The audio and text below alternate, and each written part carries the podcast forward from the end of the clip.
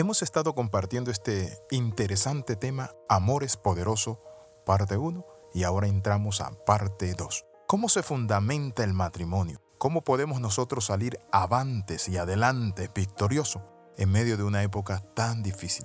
Los tiempos son muy, muy duros. ¿Por qué son duros los tiempos? Porque tenemos problemas muchas veces en la finanza. En el mundo entero hay crisis financiera. Encontramos que hay muchos bancos que han cerrado en la educación de los hijos tenemos una serie de luchas. No hay nada más necesario y urgente que el estar unidos. Maquiavelo dijo lo siguiente, divide y vencerás. Por eso es importante saber que nada une más a unos esposos que permanecer unidos en tiempo de crisis. Quiero hoy compartir un verso de la Biblia muy importante. Eclesiastés capítulo 4, verso del 9 al 10. Más valen dos que uno, porque obtienen más fruto de su esfuerzo si cae el uno, levanta al otro. Hay del que cae y no tiene quien lo levante. Esa es la relación de la pareja. Es decir, estamos para apoyarnos. Lo que a mí me hace falta, lo tiene mi pareja. Y lo que ella necesita, lo tengo yo. Por eso todas las mujeres buscan afirmación, protección, que el hombre esté allí a la par de ella, dándole aliento. Y de igual manera el hombre lo que pide, lo que necesita es amor. Lo que necesita es el cuidado de una mujer, pero también necesita algo muy importante, dar y darse. Cuando uno se da y da, es importante y necesario entender esto. Uno sale del egoísmo y entra en una esfera de dar, entra en la esfera de la generosidad.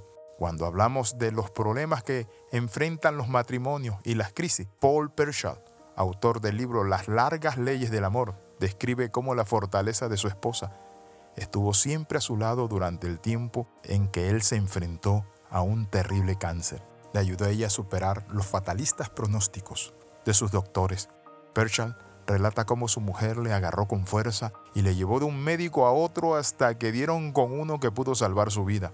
Éramos uno solo. Nos movíamos a un tiempo con la esperanza de encontrar un doctor que no confundiera el diagnóstico con un veredicto nunca habría podido caminar y alcanzar mi sanidad por mí mismo si no hubiese estado a la par mía esa esposa alentándome. He visto a muchas esposas allí, con sus esposos a la par de ellos en los hospitales, con laboratorios, corriendo un lugar a otro con desvelo. Es eso lo que fundamenta la relación del amor. Otro caso muy conocido es del difunto actor Christopher Reeve, que sufrió una caída mientras cabalgaba que le produjo a aquel artista protagonista de Superman una paraplegia irreversible. El libro escrito por su esposa ha batido récord de ventas, narrando cómo su matrimonio alcanzó plenitud a partir de ese momento. La fortaleza de esta mujer y su apoyo incondicional sostienen la voluntad de su marido y la sostuvieron por un tiempo, hasta que éste murió. Pero ella encontró algo, felicidad en ayudarle y apoyarle. El otro elemento que se necesita para tener un matrimonio sano, ¿saben cuál es? Pasar mucho tiempo de calidad juntos. Es un mito que las parejas felices tienen vidas e intereses separados. Para escribir su libro, la autora Katherine Johnson entrevistó matrimonios que llevaban casados entre 7 y 55 años. Más de la mitad describieron su matrimonio como muy feliz. ¿Cuál era la clave?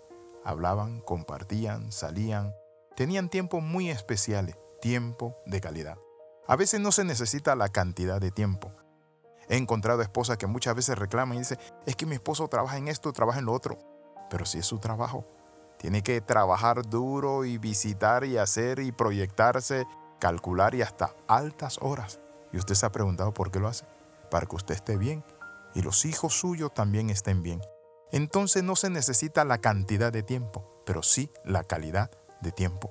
Aprovechen salida, aprovechen sus días, Prográmense, el hombre no tiene que dedicarse solo a lo que está haciendo de su trabajo. Porque saben qué, hay personas que de tanto trabajar y trabajar pierden su matrimonio, pierden a sus esposas, porque no le dieron el tiempo o sus hijos se perdieron en las drogas. Es su caso. Quiero invitarle a orar, Padre, en el nombre de Jesús de Nazaret. Queremos tener matrimonios poderosos, pero sabemos que necesitamos tu ayuda. Necesitamos también perdonarnos. Necesitamos, oh Dios Padre Santo, pensar lo mejor el uno del otro, pero también tener tiempos de calidad. Te lo pedimos en el nombre de Jesús. Amén y amén. Escriba al más 502 42 45 60 89. Le saluda el capellán internacional Alexis Ramos. Recuerde las 3C, comparte, comenta y crece con nosotros. Nos vemos en la próxima.